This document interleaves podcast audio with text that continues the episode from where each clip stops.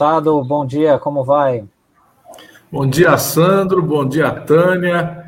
É um prazer a gente estar com vocês aqui na RBA Litoral. Bom dia. Deputado, é, bom dia. A gente, na semana passada, eu acho que todo mundo acabou ficando surpreso aí com a votação da PEC, da reforma eleitoral, né? Acho que foi, acho que até os vocês do Congresso ficaram surpresos, vocês da Câmara, né? Agora queria saber para hoje, né? Inicialmente está prevista a votação do segundo turno, né, da, da PEC, dessa PEC, mas tem, a gente vai ter alguma nova surpresa, surpresa por aí? Tem algo pintando no ar? Olha, primeiro que semana passada a gente lutou muito para que fosse rejeitado o distritão, né? E o distritão é um sistema eleitoral terrível, porque elege os mais votados e isso leva com que os partidos diminuam o número de candidatos e praticamente impeçam a renovação política. Né? Então, você vê, nas últimas eleições, muitos candidatos e candidatas, mulheres, aumentou a participação das mulheres, aumentou a participação de negros, a, participação de, de, de, de pessoal LGBT. Né? Então, é, isso foi uma coisa boa e isso vai continuar, mas o Distritão ia travar esse movimento. Então, nós conseguimos derrotar o Distritão e derrotamos também a ideia do voto impresso, essa maluquice que o Bolsonaro vem tentando impor, né? E está sendo derrotado dia após dia. Essa semana, o trator do Arthur Lira, a gente chama de trator porque ele, ele passa o trator aqui sem dó nem piedade. Né? Ele quer votar o chamada reforma tributária, que não é reforma tributária, é uma, são alterações no imposto de renda da pessoa física e da pessoa jurídica. Só que ele faz o quê? Ele entrega o projeto para um relator, no caso Celso Sabino, que é deputado do PSDB, e esse relator trabalha praticamente sozinho, quando o correto era fazer uma comissão especial que debatesse a proposta, aprofundasse e trouxesse ao plenário um projeto mais redondo. O projeto que vem é muito ruim, muito ruim, né? e nós vamos fazer o possível para que ele não seja aprovado. Deputado, e esse projeto também já teve N versões, né? Porque cada hora, pelo que a gente vê no noticiário, o relator apresenta, houve determinado setor, aí muda, faz adequação, então é uma, até uma incógnita, né? Para saber o que, que vai ser apresentado de fato. É, o projeto que chegou foi um projeto elaborado pelos técnicos da Receita Federal. Né? Foi um projeto que é, ele propõe aumentar o limite de isenção de 1.900 para 2.500. Nós somos a favor desse ponto. Nós achamos que deveria subir até 5 mil reais, mas um aumento para 2.500 já é uma coisa positiva. E ele propunha taxar lucros e dividendos. Porque os capitalistas no Brasil, quando recebem o lucro das suas empresas ou os dividendos das empresas que eles são acionistas, eles não pagam imposto de renda, é uma coisa absurda. Né? Então, isso foi feito no governo Fernando Henrique. E aí, esse projeto propunha voltar essa tributação de lucros e dividendos, como era antes do Fernando Henrique. Então, o que acontece? O Celso Sabino, relator, pega o projeto e começa a modificar de acordo com os interesses das grandes empresas. Então, o que, que o projeto dele propõe agora, o relatório? Que as grandes empresas possam continuar fazendo o que a gente chama de planejamento tributário. O que, que é o planejamento tributário? É você fazer a contabilidade da sua empresa de uma forma que você pague menos imposto. As grandes empresas têm advogados, contadores, departamentos que conseguem fazer isso, criam subsidiárias, mas as pequenas empresas, os pequenos empresários, não têm essa condição. Então, no fim das contas, quem vai pagar a conta dessa reforma? A classe média e os pequenos empresários. Outra mudança também é, que teve aí, que a Câmara aprovou recentemente, que está preocupando bastante gente, é a medida é, provisória 1045, que muda toda a legislação trabalhista e vai atingir principalmente aí os jovens, porque muda também a, a lei do, do jovem aprendiz. Esse, será que o Senado tem, vai ter condições de barrar essa medida, o, o deputado? Olha, essa medida provisória é outro absurdo, né? Ela veio, a medida provisória veio lá do, do governo como uma continuidade de um programa de sustentação de emprego que nós fizemos esse projeto ano passado, durante a pandemia. Ou seja, o governo banca uma parte do salário dos trabalhadores afastados para que eles continuem empregados. Né? Eles estão renovando esse programa, só que aí o relator ele pega e introduz no projeto uma série de coisas, como por exemplo, cria né, um programa de, vamos dizer assim, de incentivo ao emprego de jovens e de pessoas com mais de 55 anos, e jovens considerando de 18 a 29 anos, né? Não é um jovenzinho, não. É um jovem já madurinho, né? Então ele cria esse programa onde esses jovens e esses idosos, vamos dizer que mais de 55 é idoso, não, vamos dizer os mais maduros, né? Vão receber meio salário mínimo. Meio salário mínimo. Entende? Então, e as empresas vão poder ter 30% da sua mão de obra composta dessas pessoas que vão ganhar menos. Quer dizer, é, um, é uma coisa, é um rebaixamento da mão de obra, dos salários, é uma retirada de direitos, porque essas pessoas não têm direito nem sequer à carteira de trabalho. Então, é, é, a, gente, a gente vê um absurdo desses. Isso passou na Câmara, o Arthur Lira passou o trator, mas eu acho que vai ter dificuldades lá no Senado, vai ter bem mais dificuldades de ser aprovado. Vamos ver hoje. É, Zaratini, até voltando a falar um pouco sobre a PEC da reforma eleitoral, que é bom que os internautas lembrem, né, que essa PEC ela surgiu uma que foi totalmente desfigurada, né, que surgiu com a ideia para mudar, né, para não ter eleições em feriados antecipados e surgiu esse monte de, é, de, de, fatores aí, de vários desses itens. É, na sua avaliação, é, o que, que, deve mudar de fato, né? E o, e o senhor acredita que o Senado vai chancelar todas essas mudanças feitas pela Câmara? Enfim, como é que, que o senhor tem de informação a respeito disso? Olha, depois da votação na Câmara, o que sobrou do texto da relatora foi essa questão da volta das coligações, a mudança das datas de posse dos executivos e também a questão de um incentivo a candidaturas de mulheres e negros. Então, o voto para cálculo do fundo eleitoral, né, haverá o voto em mulheres e o voto em negros será contado em dobro, né, de forma que vai é, interessar aos partidos que se elejam mulheres e negros. Então é uma coisa boa que entrou na PEC. Não é o que a gente queria, mas entrou, é uma coisa boa. Né? Então, nós, uh, uh, eu acredito que no Senado, esse assunto da volta das coligações vai ser muito debatido. E tem uma grande tendência de ser rejeitado. Por quê? Nós perdemos o contato com o deputado Zaratini. Vamos esperar que ele voltar. Enquanto isso, Sandro, a gente informa para os nossos ouvintes e internautas. Voltou? Voltou. Desculpa aí, mas é. Não, não tem. Quem está com internet corre esse risco, deputado. Então, é sempre. Falando. O pessoal, Pode continuar. O pessoal é, esse voto na, na coligação tem uma grande chance de ser rejeitado, porque bancadas grandes, como do PSD, do Kassab, é contra, a bancada do Podemos, lá na, no Senado, também é, é grande, é contra, né?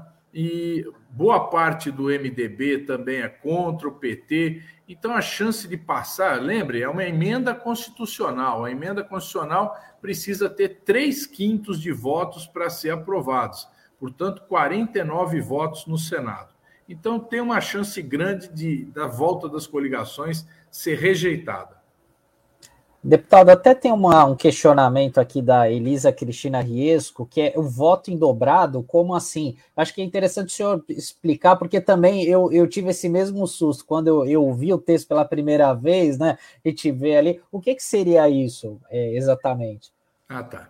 Olha, isso é o seguinte: você vê, para calcular quanto cada partido recebe do fundo eleitoral e do fundo partidário, é feita uma conta levando em conta o número de votos que cada partido obteve no Brasil para deputado federal. Então você soma esses votos do, de cada partido e tira a proporção.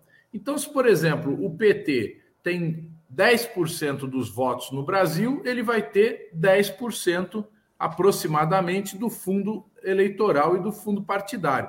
Tem umas pequenas correções aí é, um mínimo tal, mas não, a grosso modo é, é, proporcional ao número de votos. O que, que a PREC diz? Que quando houver voto em mulheres e negros, esse voto será contado em dobro. Então, será considerado para cada voto dois votos.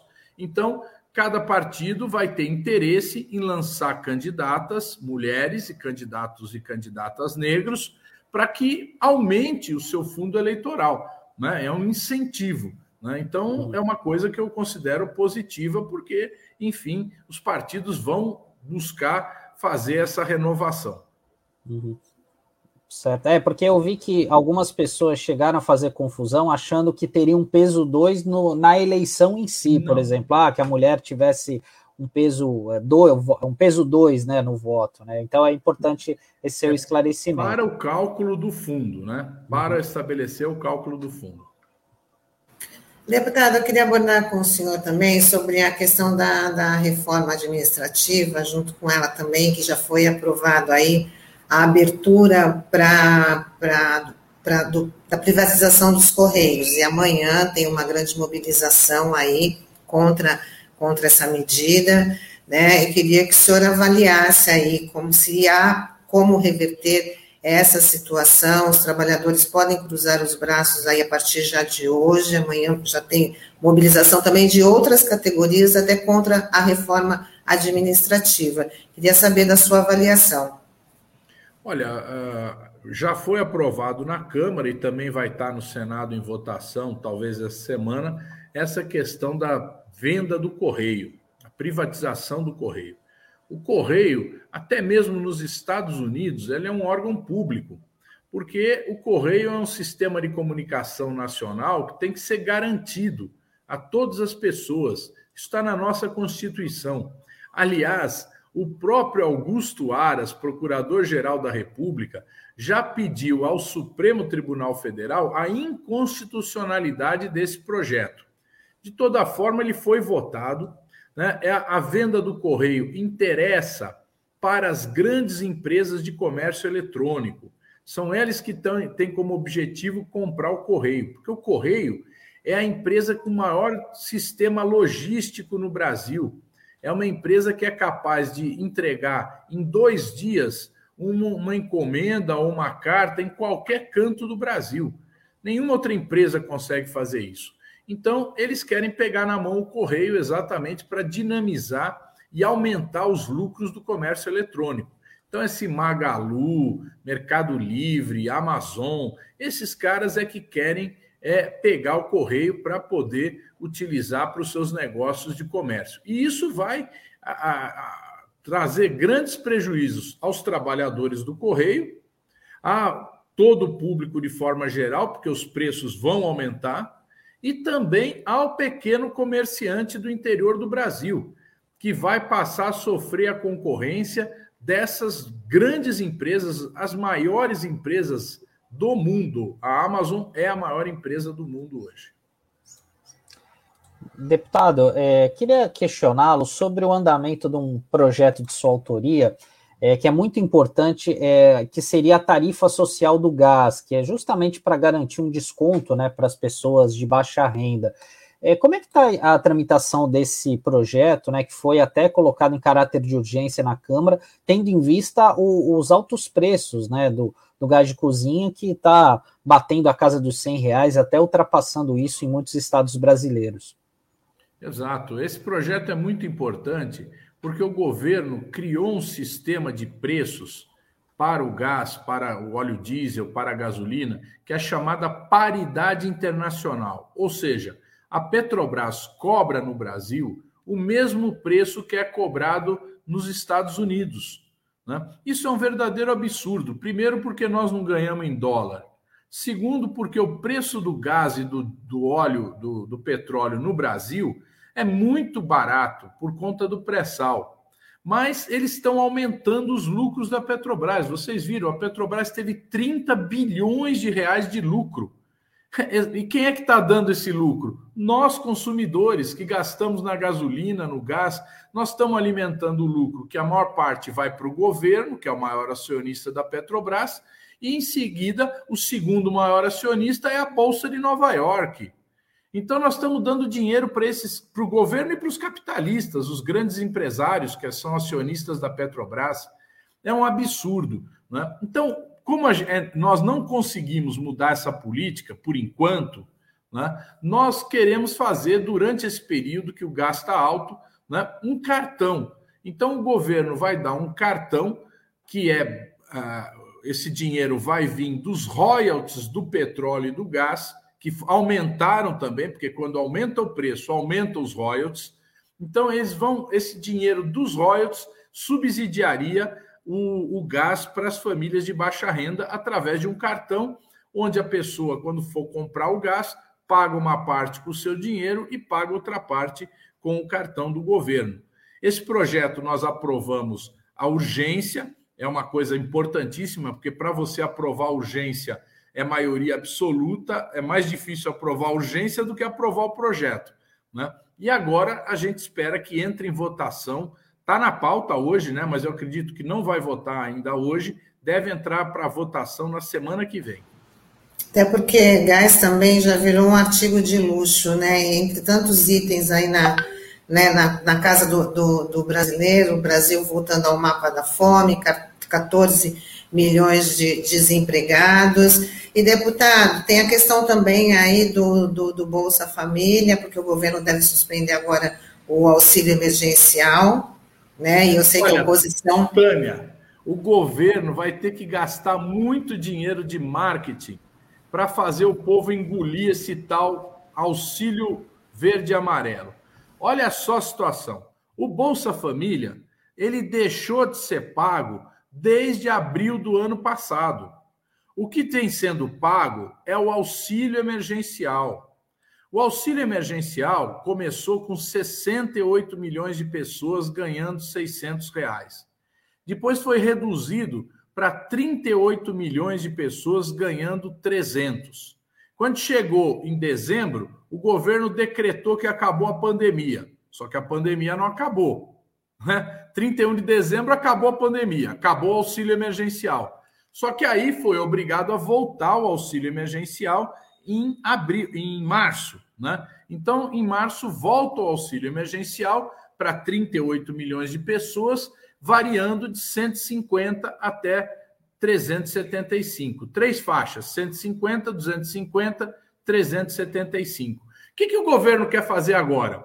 Ele diz que está aumentando o Bolsa Família, que não é pago desde o ano passado, de 14 milhões para 17 milhões de famílias. Mas, na realidade, ele está diminuindo de 38 milhões que recebem o auxílio emergencial para 17. 21 milhões de brasileiros vão deixar de receber o auxílio. Eu quero ver o governo enganar esse povo. Quero ver, tô para ver. E segundo lugar, o valor, quem recebe 375 vai diminuir para 300.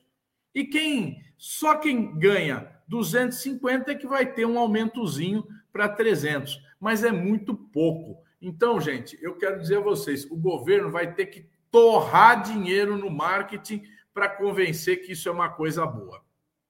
Isso, porque ele já está usando isso também como um item aí de, da campanha eleitoral. Então, tá, vai querer se apegar nesse, nesse é, Bolsa não vai colar, Tânia. Não vai colar, porque vê você, uma, uma família que está recebendo o, o auxílio, do lado tem outra família que é cadastrada no Bolsa Família, uma vai receber e a outra que está recebendo não vai receber. Você imagina o que, que o povo vai dizer? Vai falar: opa, peraí, né? esse Bolsonaro é demais.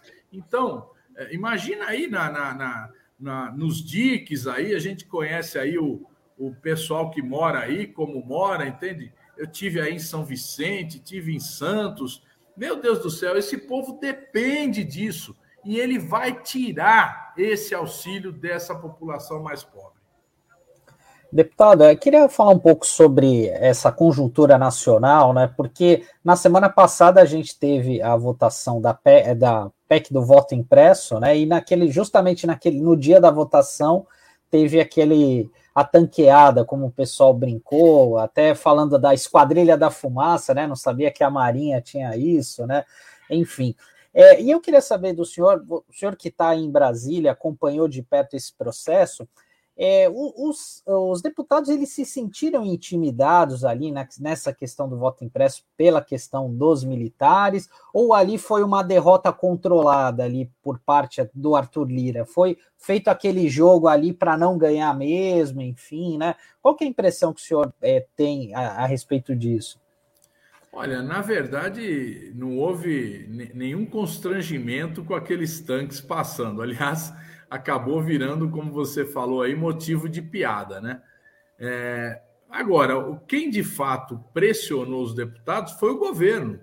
Você viu que eles tiveram até uma votação expressiva, né? Porque não existe um movimento é, é, forte suficiente para ter aquela votação. O governo entrou pressionando os deputados da base dele para votarem a favor. Né? Então, eles acabaram tendo uma votação expressiva, chegaram, ficaram longe de aprovar, mas a gente tem que olhar isso também. O governo ele distribui emendas extraordinárias para a base dele e o pessoal fica com medo de não receber emenda, porque o deputado que não faz política, que simplesmente é, é, não defende o povo, vota nesses projetos horríveis aí, o que, que ele, como é que ele consegue obter votos? É levando para o interior, para os municípios, recursos para fazer alguma obra. Então, eles precisam desesperadamente dessas emendas extraordinárias para poder obter votos na eleição do ano que vem. Essa é a esperança deles, porque se depender do voto que eles deram nas várias votações aqui na Câmara, um adeus, o povo não vai votar neles de jeito nenhum. Uhum.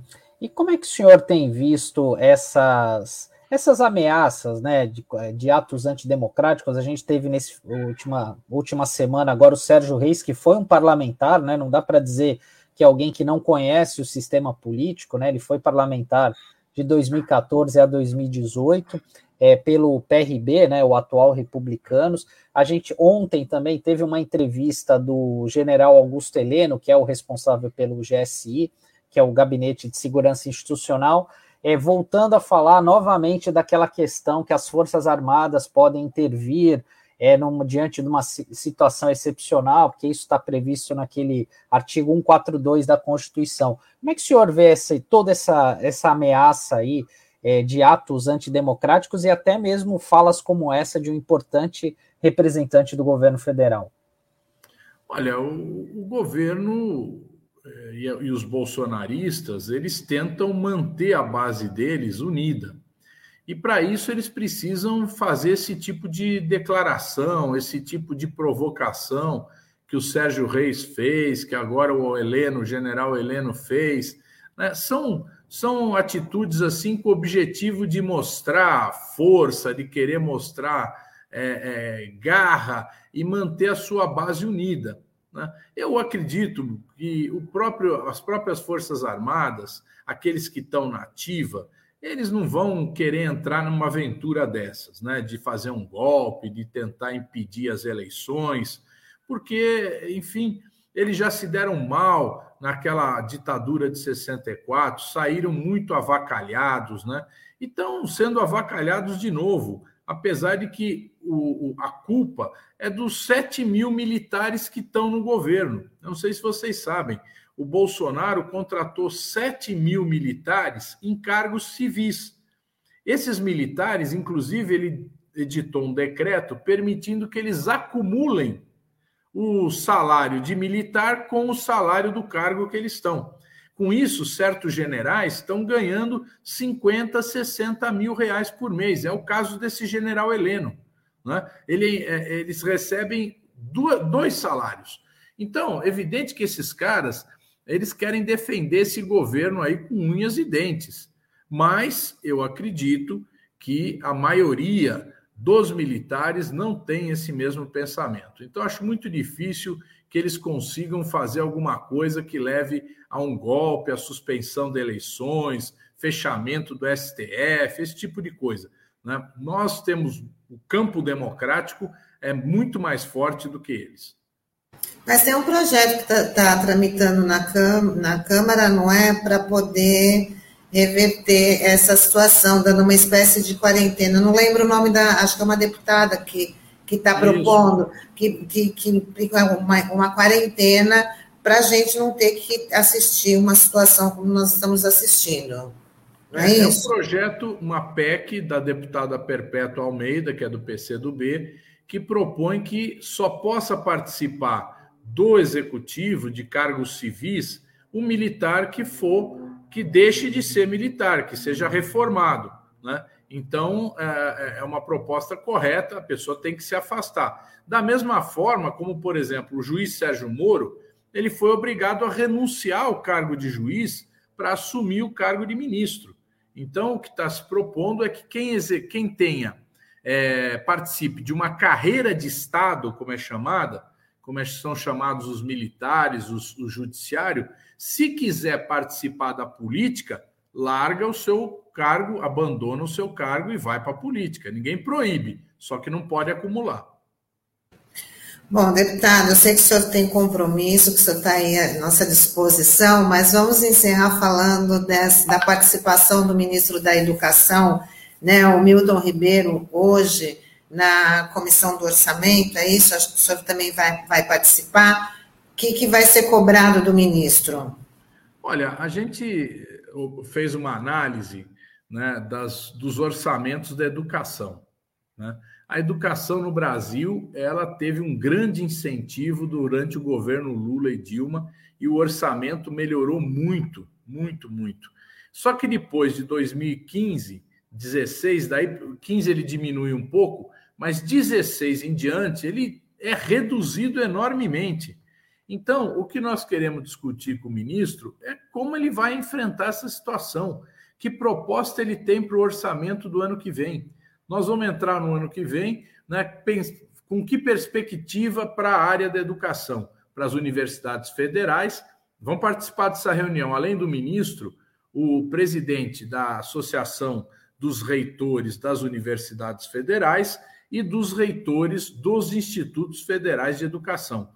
Então, nós vamos debater esse assunto lá nessa comissão de orçamento às 10h30 da manhã. Bom, é isso aí, deputado. Queria agradecer aí a sua participação. Muito obrigada por ter né, disposto esse tempo aqui com a gente, com os nossos internautas do Manhã RBA Litoral. É sempre importante né, a gente trazer aí as últimas de Brasília, né, com quem está vivendo lá o dia a dia e pode trazer aí as novidades para a gente. Queria agradecer, desejar um ótimo dia, um ótimo trabalho, muita força aí para a oposição, porque realmente está muito difícil, né, deputado? Mas vamos lutar. Grande abraço a vocês, obrigado, Sandra. Obrigado, Sandro, obrigado, Tânia. Um grande abraço aí a todos os ouvintes. Até mais. Obrigada. Até mais, Bom deputado. Dia. Obrigado. Bom dia.